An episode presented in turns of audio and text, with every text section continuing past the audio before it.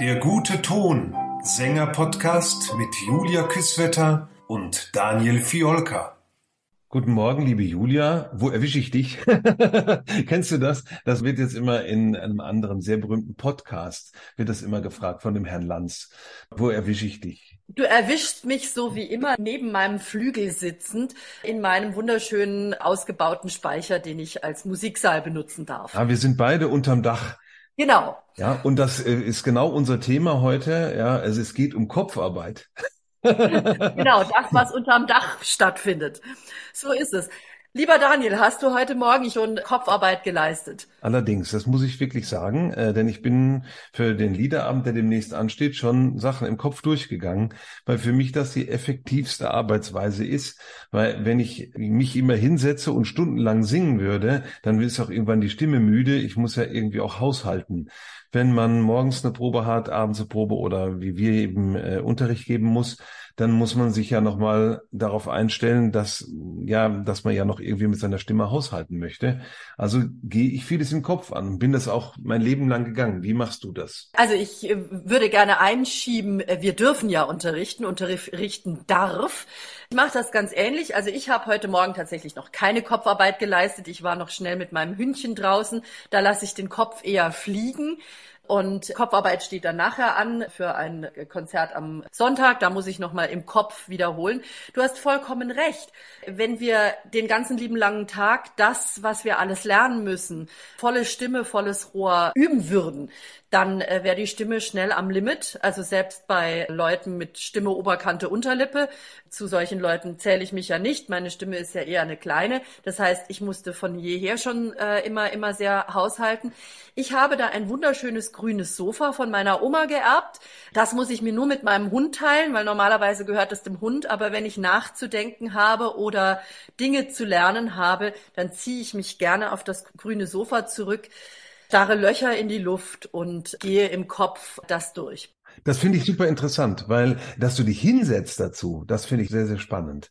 Weil ich gehe tatsächlich gerne dabei, weil, weil ich das dann irgendwie besser verarbeiten kann. Wenn ich mich jetzt hinsetze und gemütlich mich zurücklehne, dann schweifen leider meine Gedanken in andere Richtungen ab. Ach, das ist ja, nein, ähm, das ist meiner, das ist meiner angeborenen Faulheit geschuldet. Du weißt ja, ich bin ja Solar und ähm, wir sind ja gerne die, die mit einem kräftigen Ausatmer äh, sich niedersetzen und niederlassen. Ah. Aber ich habe zum Beispiel auch gehört in einem Interview von Ann-Sophie Mutter, die berichtet immer, dass wenn sie beim Zahnarzt ist oder sonstige unangenehme unangenehme Dinge über sich zu ergehen lassen hat, dann spielt sie im Kopf Geige, was ich enorm finde, weil wenn ich beim Zahnarzt sitze äh, oder irgendwie, ja, was ist ähnlich eklig, wenn ich auf ein Vorsingen warte oder so, wo ich mich beweisen muss, da denke ich dann weniger an das, was ich in Zukunft spielen oder singen werde.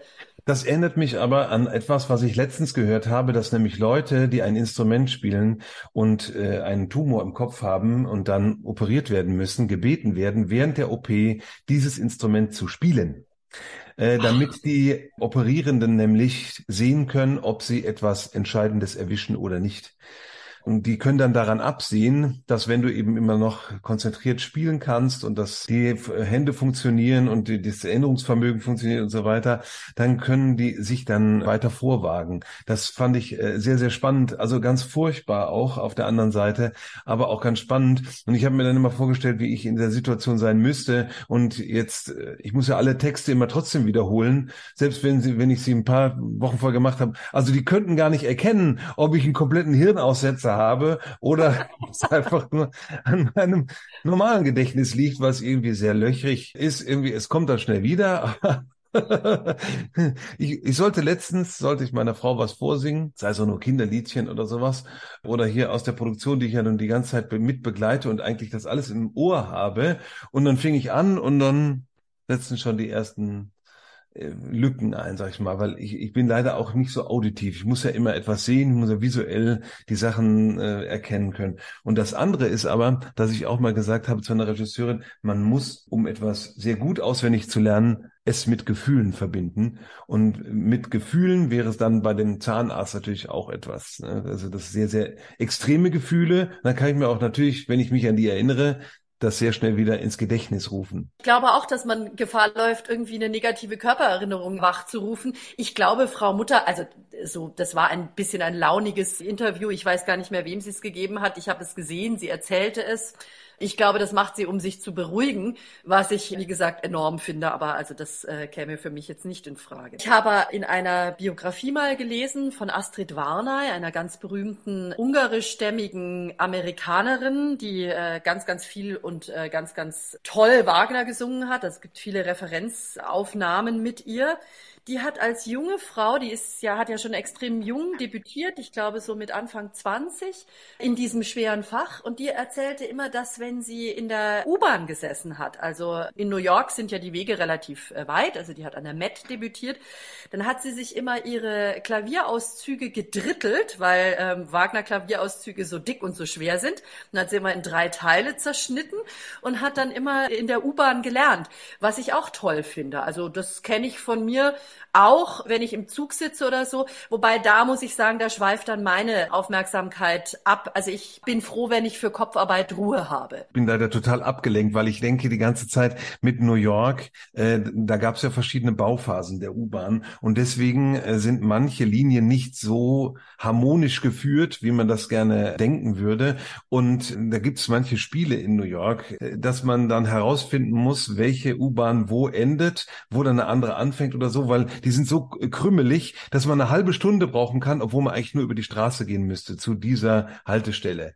Also das ist einfach ist nicht sehr logisch angeordnet. Das fiel mir nur gerade dabei ein. Das wäre auch eine Kopfarbeit, das herauszufinden, sich zu merken, äh, wie lange brauche ich überhaupt wirklich mit der U-Bahn. Vielleicht war sie nur so lange unterwegs und konnte ihre ganzen Sachen auswendig lernen, weil es unnötigerweise irgendwelche Umwege waren. Das hatte ich jetzt gerade im Kopf. Ja, ja. Wer weiß. Das, das war auch einfach nur, das sind auch solche Gedanken, Gedankenspiele wenn ich an Kopfarbeit denke, bin ich sofort bei Winterreise. Du hattest es letztes Jahr mit deinen SchülerInnen gemacht in deiner Ensemble-Klasse. Ich habe das ja auch ein paar Mal gesungen und muss eben sagen, äh, das ist ein langes Lied. Anders als Müllerin, wo noch mehr Strophen zu bewältigen sind, ist es schon sehr, sehr logisch aufgebaut und so. Man kann irgendwie einen Weg verfolgen, auch eine Geschichte verfolgen.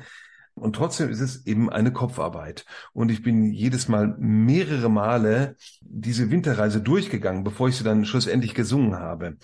Das Interessante war, dass es dann nachher komische Verknüpfungen gab, dass man sich manchmal gar nicht sicher sein konnte, bin ich jetzt in der richtigen Schneise.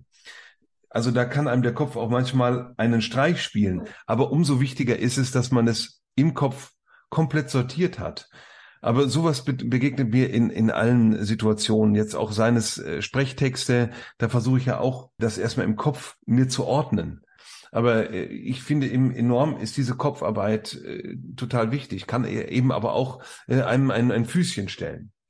Also ähm, da sagst du was, das ist leider, je länger ich äh, diesen Beruf ausübe und ich denke immer, es hängt wahrscheinlich auch damit zusammen, je mehr man über Musik weiß, je mehr man auch Versatzstücke kennt oder auch, auch Literaturversatzstücke, spielt hm. einem manchmal, der, also mir geht das so, spielt mir manchmal mein Kopf auch Streiche und äh, macht andere Kombinationen oder, oder bringt mich draus, dass ich mir denke, ist es wirklich so, weil man einfach schon an so vielen Ecken vorbeigekommen ist. Da würde mich tatsächlich auch mal interessieren, wie das Leute machen, die extrem viel an anderen Orten, viel durcheinander singen. Natürlich so wie du, aber einfach auch, wenn, ach, ich weiß nicht, heute singe ich den Verdi, morgen singe ich den Verdi, das meine ich eigentlich. Also wenn vieles auch in die gleiche Musikrichtung geht. Also ah. bei dir habe ich immer das Gefühl, du hast zwar wahnsinnig viel zu tun, was ich auch irrsinnig bewundere. Bei dir ist es dann anders gelagert. Bei dir ist es, du probst morgen für was komplett anderes und musst abends was komplett anderes singen. Das fand ich immer sehr schwierig. Aber es würde mich auch mal interessieren, wenn du quasi auf Verdi festgelegt bist und dein ganzes Leben lang Verdi singst, ob du dann nicht irgendwie auch mixt. Denn mir geht es zum Beispiel mit meinen Händel-Oratorien bisweilen durchaus so. Händel ist da der Klassiker. weil ähm, es wird mich gleich der Blitz treffen, aber es ist so vieles so wahnsinnig ähnlich. Mhm. Ja, der hat's gut bei sich geklaut. Ja, so ist es. Und der hat so Versatzstücke, die er immer wieder benutzt. Man erkennt auch wirklich immer sofort einen Händel. Absolut. Und was mir sofort eingefallen ist, mein Lehrer von der Hochschule saß mal in unserer Hochschulproduktion La Cambiale di Matrimonio von Rossini. Das ist so ein mhm. Einakter, wie es ganz viele Einakter von Rossini gibt. Und er spielte aber Comtori.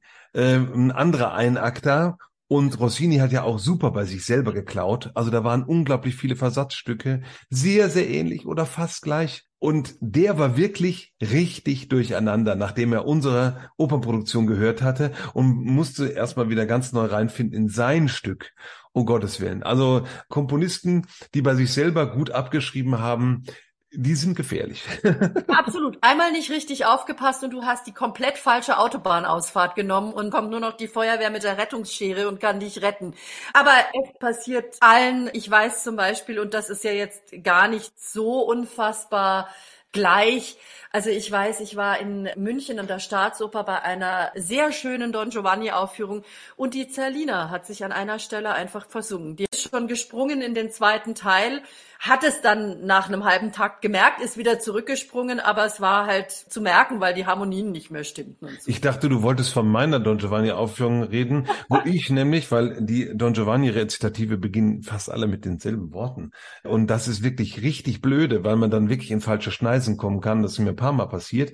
Und bei einer Schneise, da war ich wirklich, das habe ich leider zu spät gemerkt und habe dann wirklich nur noch sagen können, Adio, plum plum, dass die anderen wenigstens dann bei dem nächsten Rezitativ wieder weitermachen können, weil ich war komplett raus. Ich bin einfach ins Übernächste gehüpft. Ja, aber die gute Nachricht ist, also diese, diese Rezitative, äh, da, oh, da habe ich mich bei Figaros Hochzeit, erinnere ich mich, auch so irrsinnig gequält, bis man das mal auf der Latte hat und dann, dass das auch bleibt, weil es ist ja wirklich so, so, so irrsinnig gleich und ähm, oder eben anders. Was habe ich dahin gelernt, bis das mal stimmte? Ich glaube tatsächlich, dass bei so einem Rezitativ, dass die Mehrheit des Publikums dann doch nicht mitkriegt, wenn man sich da versinkt. Aber wie gesagt, bei der Zerlina Arie war es damals relativ prominent, das war schon zu hören. Jetzt mal gesehen. Also jetzt, ich habe ein bisschen komfortable Situation gerade äh, bei der Ernotevka, weil ich da nicht so eine riesen Partie habe. Gehe meinen Text aber tatsächlich doch auch immer wieder durch vor dem Auftritt und sehe aber auch alle anderen immer rumschweifen und selbst die Leute, selbst die Hauptpartie, die das wirklich schon keine Ahnung, tausendmal gemacht hat und sehr, sehr sattelfest ist, den ich auch nie äh, erlebt habe, dass er einen Fehler macht, der geht das auch nochmal bei sich durch und äh, versucht das alles nochmal auch in so einem Kurzzeitgedächtnis zu festigen. Und ich will nur sagen, diese Kopfarbeit endet einfach nicht. Ich hatte tatsächlich am Anfang meiner Karriere es leichter gefühlt, mhm wo ich dann gesagt habe, oh, wir haben ein Stück geprobt und wirklich, also ein bisschen die Puppen geprobt. Das war tot geprobt. Manchmal habe ich das Gefühl gehabt in Stralsund und dann äh, brauchte ich nie wieder in die Noten gucken. ja, ich erinnere mich, das war bei mir früher auch so. Also ich weiß, ich habe äh, viel Liederabende gemacht und dann wurde ich immer gefragt, ach, wie merken Sie sich denn die ganzen Texte? Und ich habe die Frage gar nicht verstanden, weil ich gedacht habe, naja, äh, bis wir das geprobt haben. Naja, du probst so einen Liederabend auch, was weiß ich, fünf bis zehn Mal mit deinem Pianisten Minimum. Also wenn es ein neues Programm ist, auf jeden Fall. Ja, bis dahin habe ich die ganzen Texte intus. Leider kann ich das so nicht mehr sagen. Ich verstecke mich da immer hinter meinen Kindern. Also bei mir kam es mit den beiden Schwangerschaften, dass tatsächlich meine Merkfähigkeit deutlich gelitten hat. Und ich muss heute ganz schön hinsitzen, wenn ich etwas neu lernen will oder auch, auch äh, wiederholen. Also es war sehr lustig. Ich habe im Mai eine sehr schöne Schöpfung gesungen. Ich glaube, das erste Mal seit fünf Jahren oder so wieder. Ne? Es war ja Corona dazwischen, die war auch ein paar Mal verschoben. Ich habe Schöpfungen schon ein paar Mal in meinem Leben gesungen. Und ich weiß noch, dass ich irgendwie so im März, April gedacht habe, ach, schaust noch mal in diese Noten rein, weil die beiden Arien, die sind klar, aber da war doch so viel sonstiges Gedöns noch. Ja, heiliges Blechle. Und ähm, dann habe ich gesehen, dass dieses Werk eigentlich fast nur aus Solisten gefühlt besteht. Nein, also der Chor singt schon auch. Aber es ist deutlich viel mehr zu tun als diese zwei Arien. Und ich habe mir das Zeug zum Teil angeschaut und dachte so, ah ja, ah stimmt, so war das. Ich hatte keinen Plan mehr von dem Stück. Mhm. Und so geht mir das leider mit, äh, mit vielen Stücken. Also ich werde übermorgen äh, Saint-Saëns Weihnachtsoratorium. Ich habe schon mal reingeschaut und dachte, ah ja, kenne ich doch, doch, doch, es kommt wieder. Aber äh, es ist eben leider nicht so, dass man es aufschlägt. Also zumindest nicht in meinem Alter jetzt. Ich muss daran denken, dass wenn ich moderne Stücke mache und dann die Korrepetitionen kommen und dann denkst du, oh ja, jetzt habe ich es verstanden, was äh, und dann kommt, hat die, kommt die nächste Korrepetition und dann denkst du, habe ich das überhaupt schon jemals einmal gesungen? je nachdem, was da kommt. Oder es liegt eben schon ein paar Jahre und je nachdem, hat man es jetzt zehnmal gesungen, hat man es 30 Mal gesungen, hat man es in verschiedenen Produktionen gesungen, muss ich ganz ehrlich sagen, rutscht das eben auch eine Etage tiefer oder genau. nicht. Also Nixon in China, ich kann mich nur noch rudimentär erinnern, was ich da gemacht habe, aber an keine einzige Note mehr. Und äh, ja, andere singen mir dann aber Passagen vor. Also es gibt auch andere Leute, die anders äh, es im Kopf und im Gedächtnis behalten, muss ich auch sagen. Also, also es ist ganz, es ist ganz klar, es gibt kleine Werke, was weiß ich, Heidenmessen oder so, die, wenn ich dafür angefragt werde, die kram ich aus meinem Notenschrank und denke, huch, die habe ich ja, also habe ich die auch irgendwann mal gesungen. Da erinnere ich mich an keine einzige Note. Und dann gibt es Stücke, die habe ich viel gesungen. Oder es gibt auch Stücke, die habe ich gar nicht so viel gesungen, aber die musste ich so viel üben. Die kommen dann schneller wieder. Also weil du gerade sagst, moderne Musik. Ich habe ja früher recht viel moderne Musik gemacht. Da gibt's Passagen, die kann ich heute noch, weil ich mir die so eingeprügelt habe und die so vertrackt sind, dass wenn du die einmal drin hast, dann kriegst du die quasi fast nicht ja, mehr Ja, stimmt, raus. stimmt. Ich schimpfe ja oft über, über moderne Komponisten, weil die nicht effektiv schreiben. Ne? Ich brauche so lange, um etwas zu lernen, um es dann die neun Male oder was weiß ich aufzuführen und es dann nie wieder in meinem Leben zu brauchen. Natürlich, äh, wie du sagst, man muss sich so darum kümmern, das gut zu lernen, dass man das noch Jahre später kann. Im Prinzip wäre es dann toll, wenn diese Stücke einfach öfter kämen und man sie dann auch öfter singen könnte, weil dann hätte sich ja die Plackerei wieder gelohnt oder das wäre dann der Vorteil von dem, dass es so wahnsinnig schwer ist, um es zu lernen. Mhm. Jetzt muss man auch sagen, aber diese Grenzen wurden ja auch immer weiter verschoben. Also Leute zu Mozart-Zeiten haben die bestimmt auch gesagt, äh, Wolfgang, was, äh, was, was bringst du uns hier für eine Grütze an? Das haben wir noch nie so gemacht. Es war viel einfacher bei dem anderen oder viel freier oder was weiß ich. Und du, du musst uns das alles hier vorschreiben. Und dann kam der Verdi und sagte, aber hier muss dreifaches Pianissimo sein. Da will ich nicht, dass sie die ganze Zeit Forte durchsingen und so weiter. Ne? Also natürlich werden die Grenzen immer wieder verschoben. Und was einem schwer vorkam, irgendwann mal, sagen wir mal, Violinkonzert von Tchaikovsky oder Klavierkonzert von Tchaikovsky unmachbar in der Zeit quasi, aber heute Standardrepertoire. Ne? Man äh, berichtet ja von Beethovens ersten Violinkonzert, dass der Violinist, die hätten sich fast geprügelt, weil der Violinist gesagt hat, ähm, das kann man nicht spielen. Und Maestro natürlich gesagt hat, ach, das kann man spielen. Ja, solche äh, Stilblüten hatte ich tatsächlich in meiner modernen Zeit auch. Einem sehr namhaften deutschen Komponisten, Zeitgenossen, wo dann auch sich die Leute beklagt haben. Und also ich habe mich nicht beklagt, aber wir hatten auch eine Diskussion, weil ich dann gesagt habe, im Pfeifregister kann man leider kein verschwindendes Diminuendo machen. Aber da war er auch sehr ein, einsichtig. Äh, tatsächlich, mein Händeltrauma stammt ja tatsächlich auch daher. Je versierter man wird, desto mehr versteht man natürlich auch die Musik im Sinne von, ah, das kam schon mal vor, ah, das habe ich schon mal gehabt. Und dann baut man sich das aus Versatzstücken. Das ist angenehm, weil man dann relativ schnell lernen kann. Aber man vergisst eben auch ebenso schnell leider wieder. Mhm. Mhm. Weil es austauschbarer ist, ne? Genau, weil es austauschbarer ist. Mhm. Ja, weswegen ja auch einige Komponisten einfach heute nicht mehr so intensiv gespielt werden. Also siehe Salieri zum Beispiel, wo ich ein paar Stücke mal gemacht habe. Und da habe ich gedacht, Mensch, das ist doch eigentlich super Musik aber die bleibt überhaupt nicht im Kopf hängen. Also gar nichts davon, weil es es hat nichts Zwingendes. Ne? Oder das war auch immer so sehr kurzphrasig. Da war eine tolle Phrase und dann wieder pff, minutenlang einfach nur bla bla bla. Das finde ich, also ich meine, das hat jetzt nichts mit unserem Thema zu tun, aber das finde ich immer so wahnsinnig spannend und versuche das auch meinen SchülerInnen weiterzugeben dass halt einfach ein Bach zum Beispiel, der hatte halt noch nicht die ganze Palette wie wir mit Mozart, äh, Haydn, Beethoven, Richard Strauss, Schönberg, alles was dann danach kam, moderne Musik. Und das, das macht ja auch was mit einem.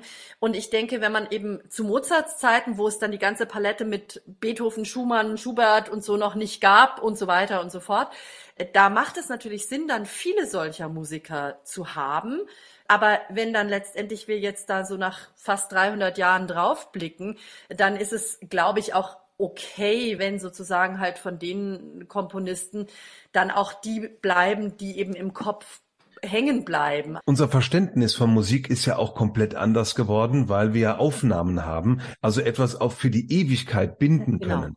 Aber die haben Musik so empfunden, ich gehe in den Gottesdienst, ich höre die Musik, dann ist die weg. Ja. Und äh, die wird auch nicht dann so rezipiert, dass man sagt, so, ja, die kann ich mir ja noch hundertmal anhören, sondern die ist dann weg. Also kann man sich natürlich auch leichter kopieren und weil es dann wieder wie neu wirkt nach einem Jahr oder was weiß ich. Ne? Und es ist ja auch ökonomisch das ist wirklich ein großer Aspekt auch an unserem heutigen Musikleben. Ich meine, ähm, das, das geht ja dir und mir schon so. Eigentlich werden die Konzerte, bei denen ich singe, so gut wie immer mitgeschnitten. Also es gibt hm. immer ein, äh, wie soll ich sagen, ein, ähm, ein Lob oder ein, ein Beweismittel. Ewigkeit, ein Beweismittel, so ist es. Für den anschließenden Prozess. Ja. ja, genau. Die Stimme sitzt, der Lehrer auch. so ist das. Ja. Ja, also äh, du hast es ja vorhin schon mal gesagt. Es geht um mit Ressourcen haushalten.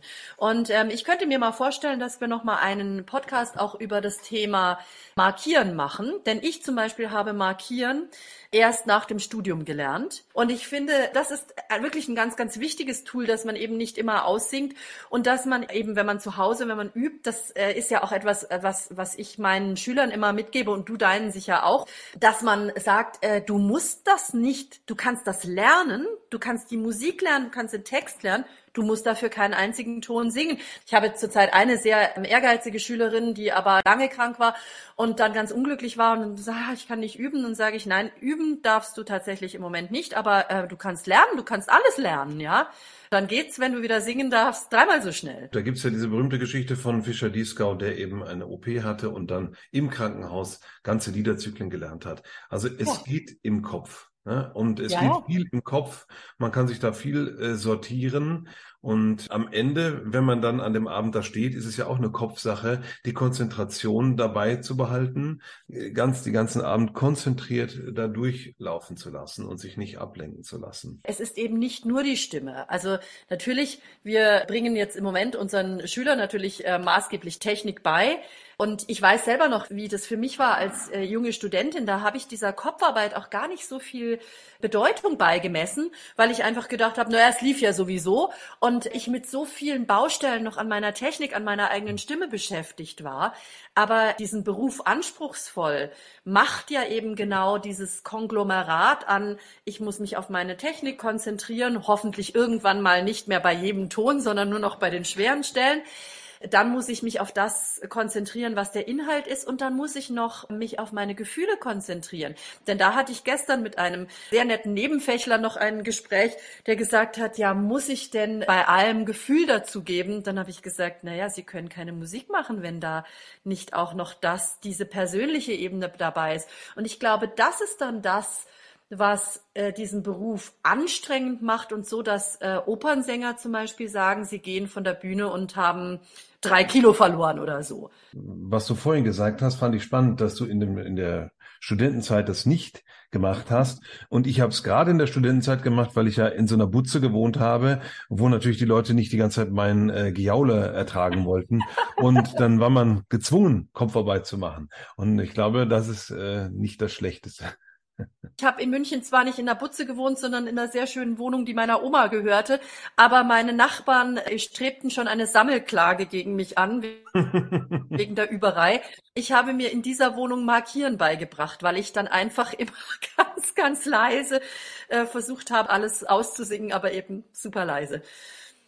Dann äh, werden wir das beim nächsten Mal besprechen mit dem Markieren und jetzt noch unser toller Hörtipp. Hörtipp der Woche. Hörtipp der Woche zur Kopfarbeit wäre Dietrich Fischer-Dieskau. Du hast ihn vorhin ja. erwähnt. Ja. Ich glaube, also in meinen Augen gibt es niemanden, der so konsequent Kopfarbeit betrieben hat, auch Bücher geschrieben hat und so. Da würde ich Dietrich Fischer-Dieskau mit irgendeinem schönen Lied empfehlen was ja. ich uns nachher noch raussuche. Denn, wo du das sagtest, ne, also das ist mir auch zu diesem Thema eingefallen, ja, das Övre von ihm ist ja unendlich. Der hat ja wirklich so viel gemacht und das muss er ja schlussendlich im Kopf gelernt haben. Genau. Das war der Podcast Der gute Ton. Danke fürs Zuhören.